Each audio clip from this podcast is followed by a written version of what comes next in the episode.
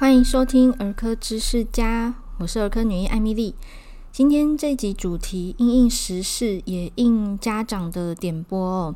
因为有妈妈私讯我，想要许愿的主题是如何降低小孩生病的频率和强度。那主要原因是他们家有两个小朋友是由保姆来带的。那保姆家总共有三个孩子，也就是说，除了他家的两位，还有另外一个小朋友。那自从去年八月呢，这个另外的孩子哦，他的姐姐上幼稚园，这个弟弟他常常被他幼稚园的姐姐传染，然后就会感冒，大概一个月要看四到五次的医生。嗯，因为他家两只也在保姆家，就偶尔也会被传染到哦。那让这个妈妈很崩溃的是，不久之前小朋友发烧，然后烧了周一到周五，哈，就是一整周啦。那过了一个周末之后啊，那周末过去，小朋友退烧了，所以下一个周一就带来保姆家了。殊不知他在保姆家期间，诶，又呈现微烧的状态。可是另外的家长他们已经没有办法再请这个照顾假了，而且去看医生，医生也说这不是法定传染病哦。所以呢，他们就是喂退烧药，然后就送保姆家。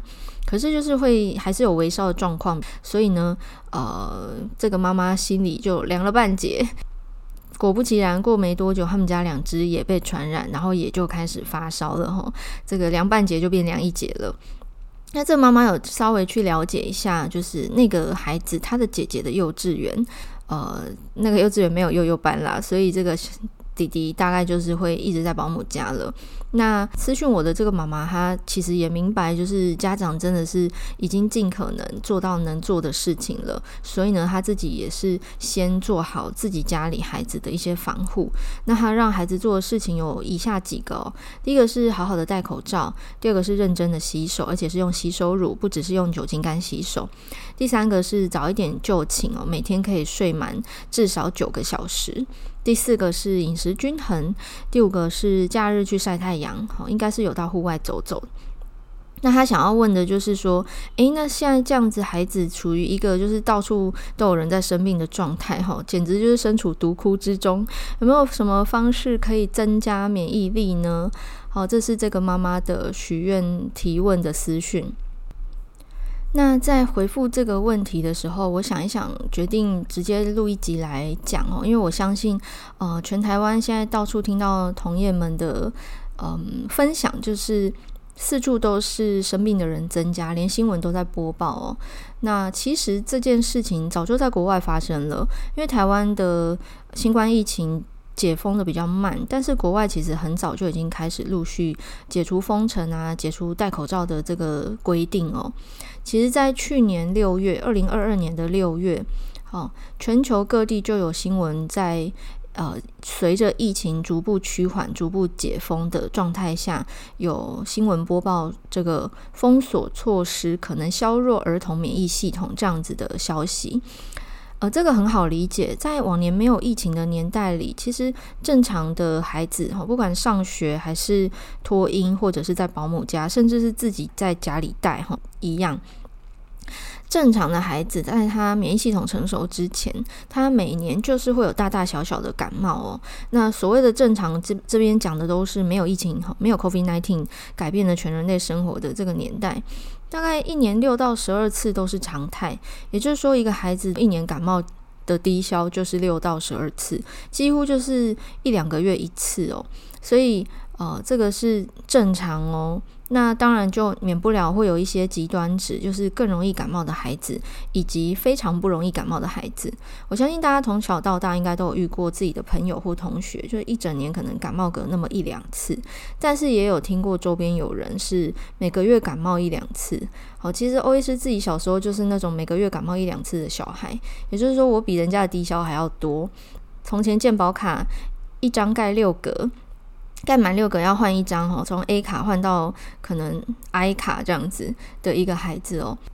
那我说这个是要跟大家讲，过去没有疫情的年代尚且如此，那经过疫情的肆虐、封城、戴口罩、勤洗手，大家非常严格的各类的防护措施，呃，虽然解封是渐进的，可是孩子的免疫系统并没有办法立刻跟上进度哦。口罩一拿掉，人们开始出去玩哈，不管是出国还是假日的时候到郊外、到百货公司、到游乐城的场所，就会开始有大量人群聚集的状态。那去年的这个《华盛顿邮报》就有报道，某一个州的儿童医院，它光是五月份收住院的孩子。他们呼吸道所带有的病毒多达七种，包含腺病毒、鼻病毒、呼吸道融合病毒、人类偏肺病毒、流感病毒、副流感病毒以及新冠病毒。那其实这个在各界的感染科专家，其实大家都有在讲，从前从前没有疫情的年代，小朋友住院的时候，了不起身上验验到验到两种病原体就已经非常难得了吼。结果去年这个新闻说，竟然有一些孩子是一次感染三种病毒。如果大家还有印象的话，可能会记得去年柚子医师有在他的粉丝团也有分享一个住院的孩子，也是验到三种病毒，同一个时段发生。这个是在从前是非常罕见的。可是，在疫情肆虐之后呢，我们在孩子身上发现，哦，普普通通的感冒都很容易造成小朋友感染。呃，很难好，发高烧烧得比以前久，或者是一再重复的感冒哈，一号病毒、二号病毒像接力赛一样哈，整整两周、三周一直不停看医生的比比皆是。呃，这样听到这里，不知道大家有没有觉得感到安慰？因为各位爸爸妈妈，你们不孤单哦。那在去年啊，我们都很大力宣导，请大家要认真打一下流感疫苗哦，因为去年年底开始。我们台湾也开始慢慢的有在解封的一些措施了。果然，我们就在门诊发现，感冒的病人也好，COVID-19 确诊的，或者是确诊流感哈 A 型流感的人，的确就比过去两年还要增加。那到今年春天开始，就发现肠病毒有崛起的趋势。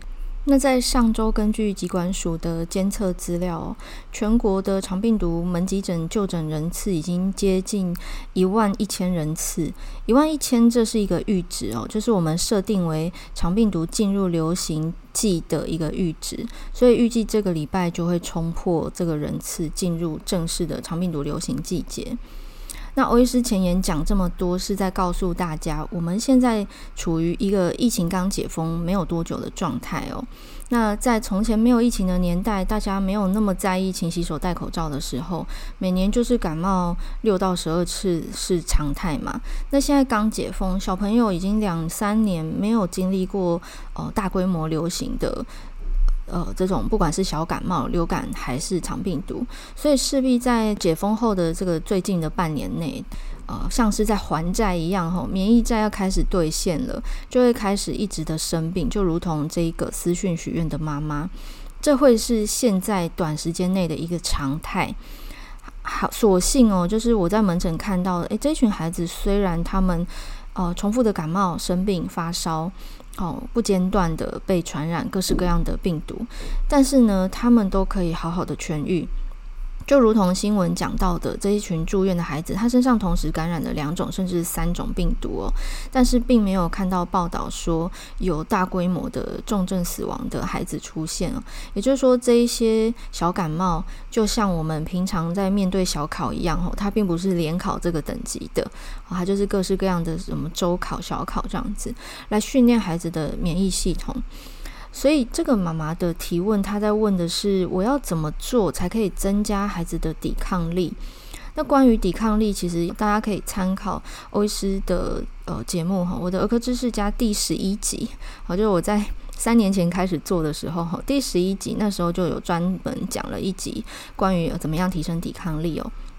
那如果要听肠病毒相关的哦，更完整的话，可以去听第二十四集。这两集连结我会放在今天节目的说明栏里头。那我这边再分享一个我身边的故事哦，像这个妈妈一样哈，她让孩子好好的戴口罩、勤洗手啊，早点睡觉啊，饮食她也尽量均衡，然后也会让孩子有一些晒太阳的机会。好，这是我的好朋友。然后他孩子当然还是一样哈，哥哥传弟弟，弟弟传哥哥，无限循环的感冒。所以他真的觉得很崩溃，那就决定说啊，一定是还有什么漏洞没有做好，有什么防护网的这个疏漏。那他后来想一想，他就想说，诶，是不是我们家的东西没有消毒干净哦？不只是打扫，他就想要买呃这种消毒的呃一些道具器具哦。然后被我踩刹车，我阻止了他。我跟他说，从 COVID-19 疫情以来啊，我自己好，我本人跟我的家人。我们采购的东西基本上只有两个，一个就是酒精，一个就是口罩。好，就这两个。戴口罩、勤洗手，它就是防范各种感染的。不二法门，那当然，勤洗手可以的话，做到的是湿洗手，也就是用洗手乳或肥皂，啊，内外夹弓大力丸，好好的洗干净手部的细节。在吃东西之前，我甚至吃一片饼干，我都不会徒手拿，哈，要么我先干洗手或湿洗手，要不我可能就会抽一张卫生纸擦手指，然后隔着这个纸去拿这个我要吃下肚的食物哦。因为我就是不希望我手上沾染任何的呃病菌哈，在我工作的环境非常多病菌，所以我会用这样的做法。那我这个朋友还要买的这个消毒的东西，是我从头到尾我都没有买过的。我就跟他说为什么，以及我做了哪些事情。那因为我自己 COVID-19 的确诊是非常晚哈，就是到今年二零二三年的一月，我才不小心被病人传染。那那时候被传染其实也是真的很难避免，因为我帮病人做流感的快筛，就是我怀疑病人是流行性感冒，诶，结果我做的这个病人他是 COVID-19 确诊，所以我在帮他快筛的过程中，因为他打喷嚏咳嗽。好，空气中有这个病毒的飞沫，所以我就不幸被传染了。那我讲这个意思是说，我只有做到勤洗手、戴口罩，而且我只用酒精跟洗手乳洗手哦。那当然，呃，预防肠病毒酒精是不够的，预防有一些肠胃炎的病毒酒精也是不够的，所以湿洗手还是无可取代。这样子的做法就让我可以撑到二零二三年，才因为帮病人快筛而确诊。也就是说，不用买那些很花招百出吼，然后有有一些还会占空间的东西哦。那当然啦，有人会说那是因为你抵抗力好，但是我前面有讲了，我小时候就是那种一个月感冒一两次才是常态的孩子，我其实是非常容易被感染的。那我做的事情就跟这位私讯的妈妈一样，也跟我的好朋友照顾孩子的呃这几点一样吼，就是尽量均均衡饮食、睡饱，然后呢，勤洗手、戴口罩之外呢，维持运动的习惯啊，甚至我一样是在室内场合，相对是密闭空间的场合运动，我都没有在这些场合被呃可能潜在的病人传染到哦。所以大家真的不要交往过正，不要。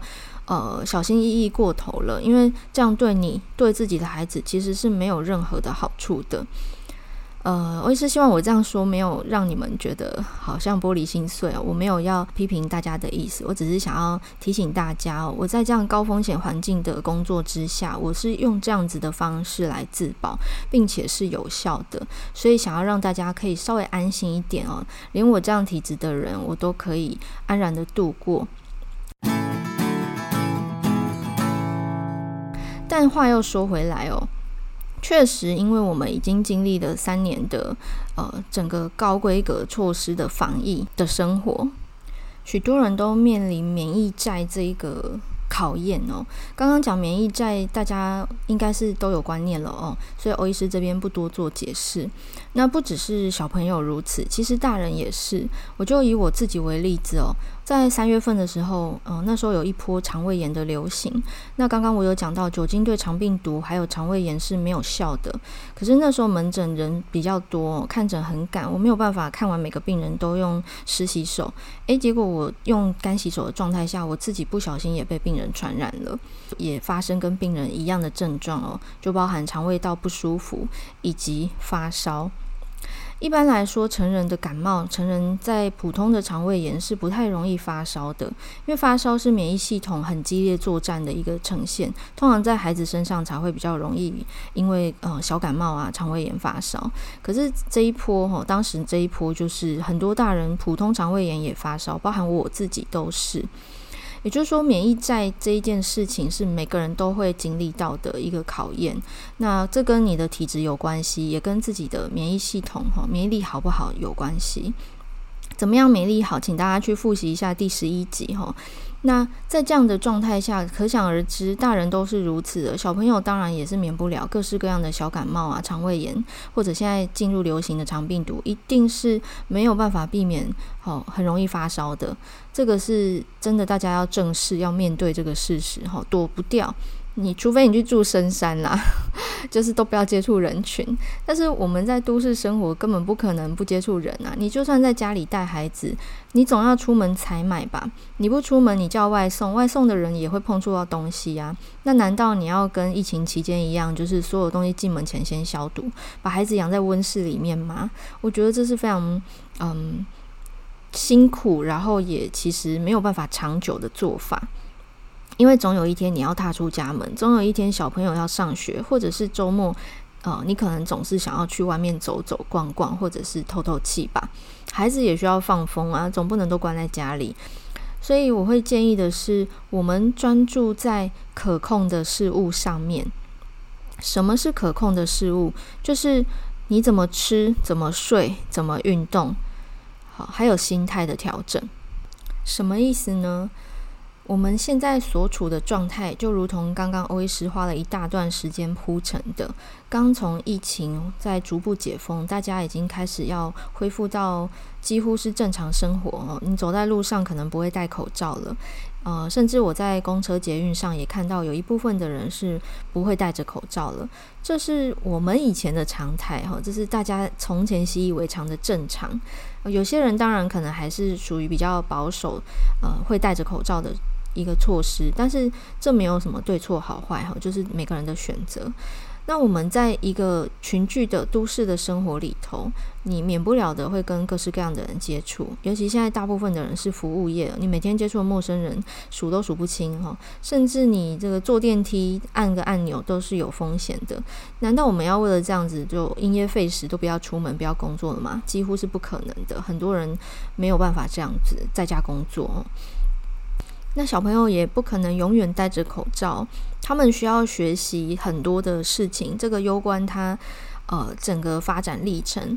我们在疫情期间，因为强制戴口罩，其实发展相关领域的专家非常的忧心，这一群孩子会不会失去读空气、辨别微表情的能力哦？因为戴着口罩，只剩下眼睛跟眉毛的表情了。所以现在有一些幼稚园，他们是不让孩子戴口罩，因为要学讲话、咬字啊。好，这些互动都是非常重要的软技能哦。那所以我们可控的事情会是什么？是自己的身体健康，对吧？讲回来，我们要怎么样呃增加抵抗力哦？其实应该要回过来问大家，为什么抵抗力会下降？我不知道大家有没有想过这个问题。我们的抵抗力是上天给的。上天赐予我们的，当然也跟遗传有关啦。哦，就是你可能会跟你的爸妈体质比较接近哈。我爸容易感冒，所以我容易感冒，这体质遗传自他。但我们可控的事情是我们可以做到自己的最好。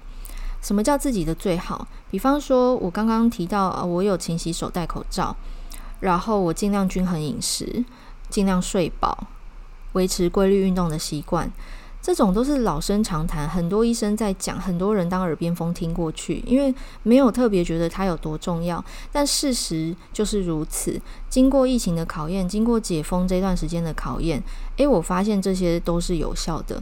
我在疫情期间做的事情，像是打地基一样的铺陈，到了解封的时候，疫情的考验来临的时候，我的免疫系统就告诉我，我前面的这些铺陈果然发挥作用了。我的均衡饮食，哈，睡眠尽量睡饱，跟规律运动，确实帮助我在生病期间可以更快的恢复体力，更快的退烧，好痊愈。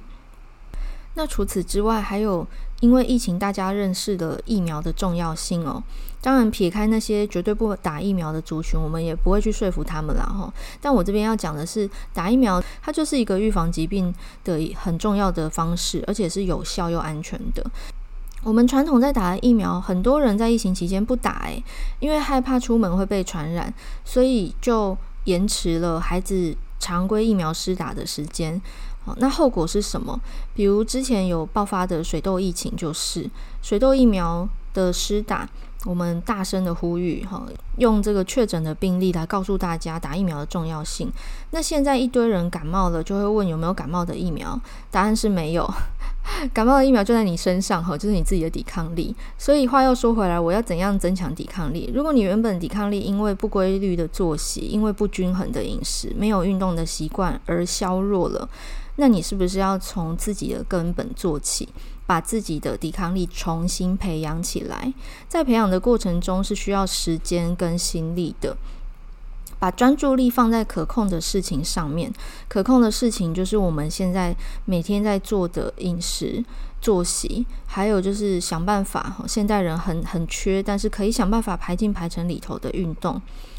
也不用觉得很困难、很遥远哦，你就从最简单做得到的事情，譬如说多走路、多爬一层楼梯，或者公车提早一站一站下车，或者是走到呃第二近的便利商店买东西，哈，不要选最近的，就诸如此类的日常生活小事开始慢慢的铺成堆叠。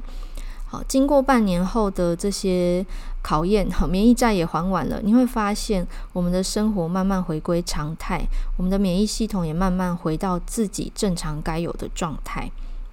好，所以呃，如果你要问我还有什么方式，还有什么事情要做，我会先请大家问问自己。我们平常在提的这些，你真的有确实做到吗？那如果做到了，请替自己拍拍手哈，真的要赞美自己，已经很认真、很努力、很用心了，这样已经够好了，不要再苛责自己。那至于那些不可控的事情哈，比如说呃，整个疫情的走向，别人家的孩子，你接触的不可确定的人事物，这些真的就不要放在心上了。因为它真的是不可控的，不值得我们花费太多的注意力在那上面，那会造成所谓现在很流行的内耗，内耗对你没有任何的好处。